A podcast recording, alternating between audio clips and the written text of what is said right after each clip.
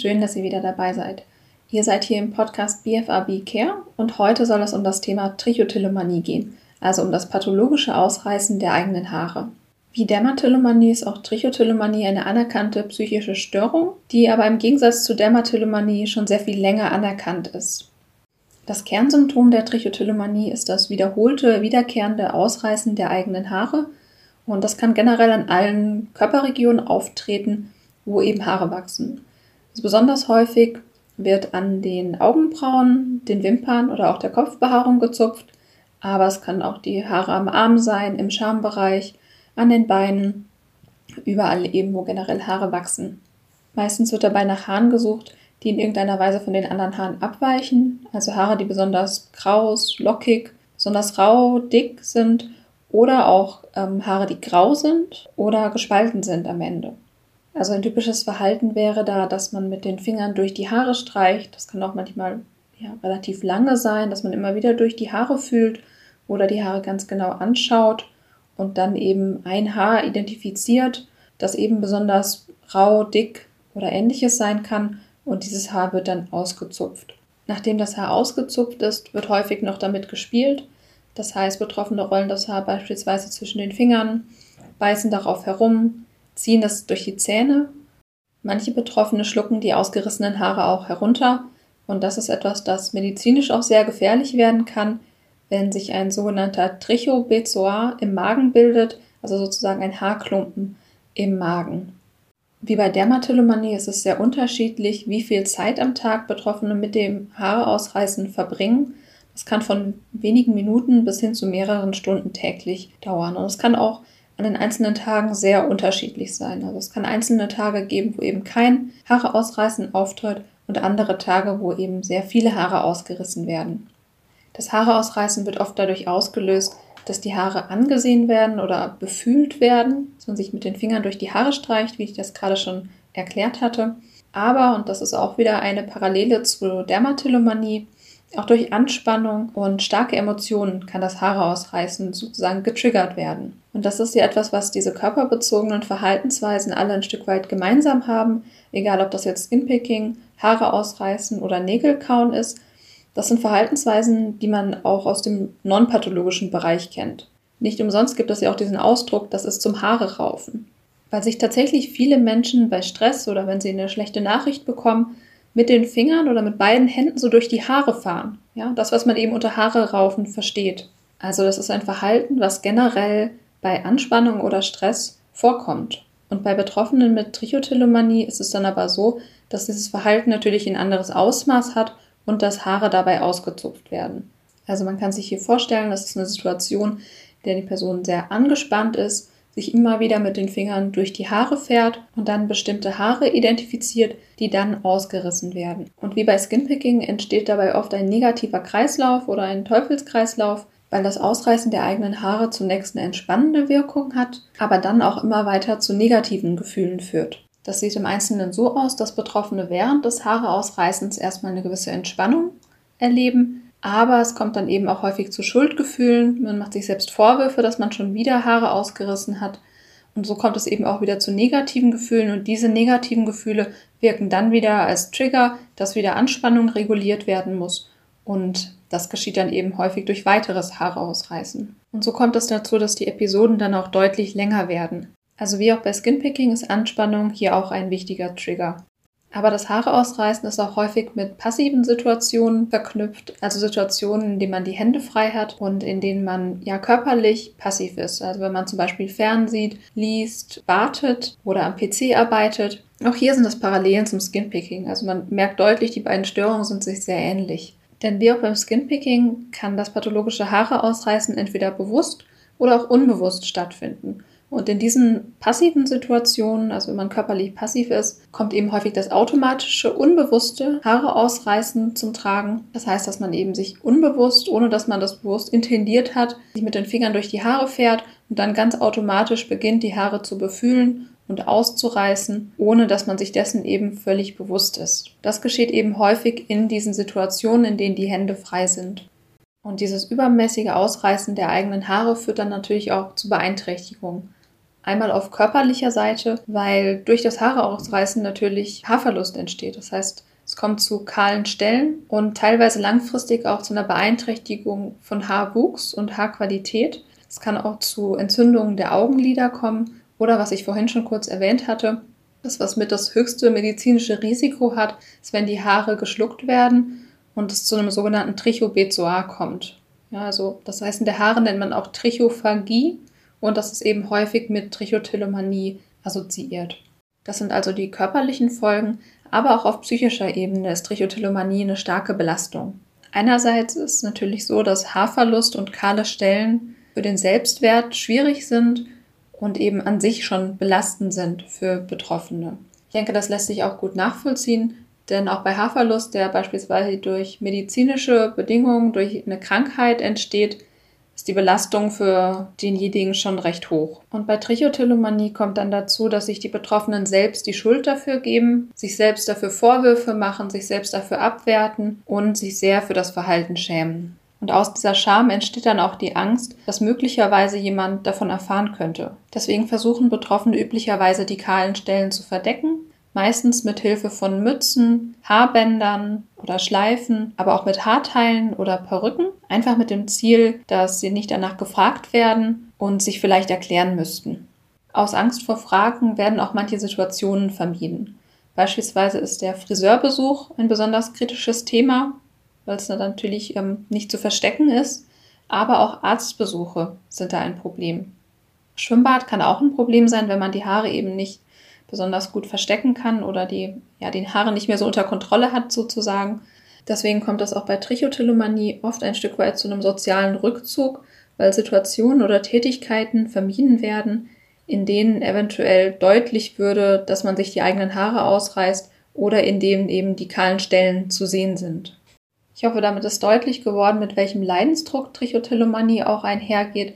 Denn oft kommen so Gedanken auf bei Nicht-Betroffenen eben wie, es sind doch nur Haare, aber es sind eben nicht nur Haare, sondern die Betroffenen leiden sehr unter Selbstvorwürfen und ähm, haben Angst, dass andere das eklig finden und sie ablehnen, wenn sie das herausfinden, dass sie das nicht verstehen, sie für seltsam halten oder ähnliches. Und ähm, ja, auch für das Selbstbewusstsein ist dieses ganze Thema enorm schwierig und belastend. Ja, auch depressive Symptome kommen häufig bei Trichotillomanie-Betroffenen vor.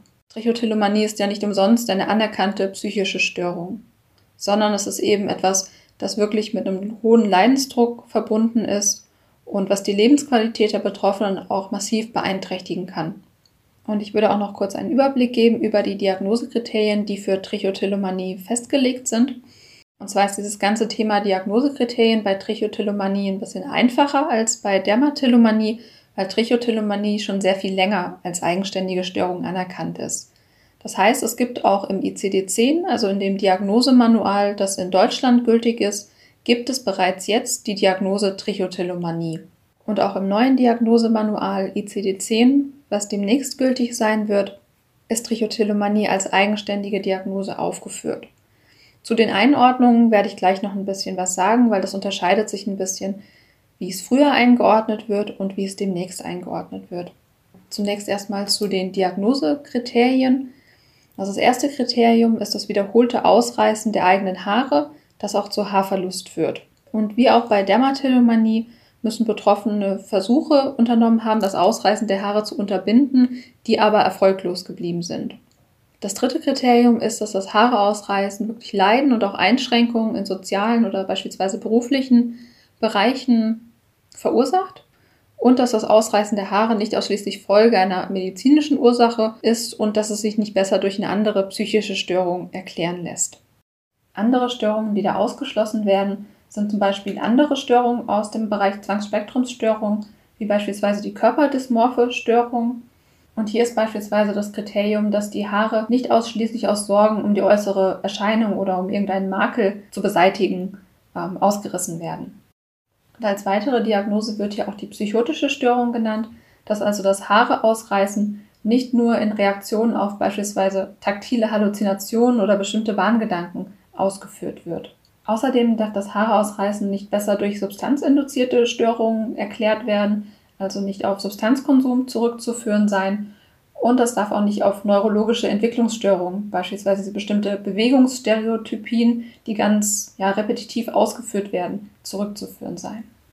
Und ein Kriterium ist auch noch, dass das Haareausreißen nicht ausschließlich aus kosmetischen Gründen ausgeführt wird und dass es nicht auf eine andere medizinische Ursache zurückzuführen ist.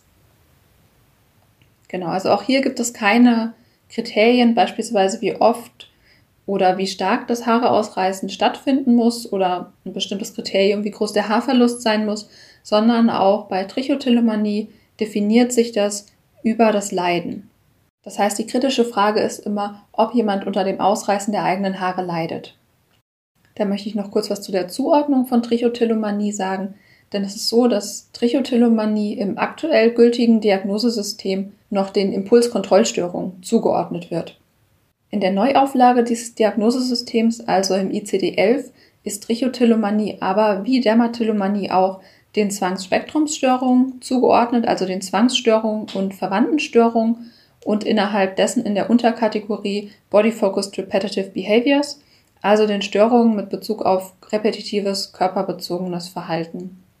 Genau, dass Trichotillomanie in der Kategorie Zwangsstörung und verwandte Störung eingeordnet ist, bedeutet nicht, dass Trichotillomanie ganz genau dasselbe ist wie eine Zwangsstörung, aber dass es gewisse Gemeinsamkeiten gibt. Was ich ja jetzt schon häufiger erwähnt habe, dass das Trichotillomanie und Dermatillomanie sehr viele Gemeinsamkeiten haben und deswegen auch zusammen in dieser Kategorie eingeordnet sind. Man geht aktuell davon aus, dass etwa ein bis zwei Prozent der Bevölkerung unter Trichotillomanie leiden. Und das wären alleine in Deutschland 1,4 Millionen Menschen. Insofern ist Trichotillomanie nichts Seltenes. Ja, auch hier nochmal an die Betroffenen, ihr seid damit ganz und gar nicht alleine, sondern es gibt viele, die dieses Verhalten und auch das Leiden und den täglichen Kampf damit teilen. Meistens beginnt Trichotillomanie in der Pubertät und auch wie Dermatillomanie. Ja, ich kann es nicht oft genug betonen, die sind sich sehr ähnlich. Äh, hat auch Trichotillomanie meistens einen chronischen Verlauf. Ja, die Symptomschwere kann fluktuieren, mal stärker, mal schwächer sein, aber üblicherweise verläuft Trichotillomanie chronisch, wenn keine adäquate Behandlung stattfindet. Zu den Behandlungsmöglichkeiten und Behandlungsansätzen werde ich auch nochmal in einer eigenen Podcast-Folge was sagen. Ja, aber auch hier vorab, Trichotillomanie lässt sich behandeln und es gibt gut erprobte Behandlungsansätze, die hier zum Einsatz kommen können. Und an der Stelle möchte ich auch gerne Mut machen, sich tatsächlich in eine Behandlung zu begeben, zu einem Psychotherapeuten oder einer Psychotherapeutin, wenn man das Bedürfnis hat, ja, nach Unterstützung, wenn man das Gefühl hat, man kommt da alleine nicht weiter, dann ist es auch sehr wichtig, einfach die Hilfe in Anspruch zu nehmen. Denn auch wenn andere sagen, das sind doch nur Haare oder es ist nur eine lästige Angewohnheit, so ist es eben nicht. Sondern es ist was Behandlungsbedürftiges, wofür man sich gerne, gerne, gerne Hilfe holen darf und auch sollte. Es ist auch nichts, womit man alleine kämpfen muss. Es ist auch oft so, dass Betroffene denken, wenn sie es nicht schaffen aufzuhören, sind sie selbst schuld oder einfach nur zu schwach und kriegen es einfach selbst nicht auf die Reihe und geben sich dafür selbst die Schuld. Nein, sondern es ist so, manchmal braucht man einfach Unterstützung und Trichotillomanie ist so ein Fall, wo man häufig einfach Unterstützung braucht. Und das ist auch völlig in Ordnung. Und ja, da möchte ich dich, wenn du betroffen bist, auch gerne ermutigen, dir Hilfe zu suchen. Ja, das waren jetzt schon auch so die wichtigsten Infos zur Trichotillomanie. Ich würde noch mal ganz kurz die Kernpunkte oder die wichtigsten Fakten zusammenfassen. Also Trichotillomanie ist eine anerkannte psychische Störung, die sich um das wiederkehrende Ausreißen der eigenen Haare dreht. Und durch das Ausreißen der Haare entstehen eben kahle Stellen, entsteht Haarverlust und Betroffene können das Verhalten eben nicht unterlassen, obwohl sie es gerne würden und auch sehr unter den Folgen leiden. Trichotillomanie kommt bei ca. 1 bis 2 Prozent der Bevölkerung vor und verläuft meist chronisch, wenn es nicht behandelt wird. Und auch wenn das für Außenstehende manchmal nicht so gut nachvollziehbar ist, geht Trichotillomanie mit einer sehr starken Belastung einher. Das betrifft einerseits die körperliche Ebene, aber auch die Psyche und auch das Sozialleben. Deswegen leiden Betroffene oft unter einer deutlich reduzierten Lebensqualität auch. Und ich persönlich finde es sehr schade und auch nicht hinnehmbar, dass Trichotillomanie, obwohl es auch im Vergleich zu Dermatillomanie schon so lange eine anerkannte Diagnose ist, immer noch so unbekannt in der Bevölkerung ist. Also es ist zwar etwas bekannter als Dermatillomanie, Skinpicking, aber dennoch haben viele Menschen noch nichts davon gehört. Und auch da ist eben noch einfach viel Luft nach oben. Und ich hoffe auch, dass ich mit dem Podcast dazu beitragen kann, dass das Thema ein bisschen bekannter wird und dass mehr Menschen darüber Bescheid wissen und sich Betroffene dann auch ja mehr gesehen, gehört und verstanden fühlen können. Insofern freue ich mich über jeden Menschen, der einer anderen Person davon erzählt, was Trichotillomanie oder auch Dermatillomanie ist, einfach damit möglichst viele Menschen davon gehört haben und sich Betroffene nicht mehr so alleine fühlen. Und dass auch nach und nach diese Scham abgebaut werden kann, die mit Trichotillomanie und Dermatillomanie zusammenhängt. Also umso schöner, dass ihr euch den Beitrag angehört habt. Und vielleicht habt ihr ja Lust, dem einen oder anderen davon zu erzählen. Ja, ich hoffe, ihr habt viel für euch mitnehmen können. Ich danke euch von Herzen und schicke euch alles Liebe.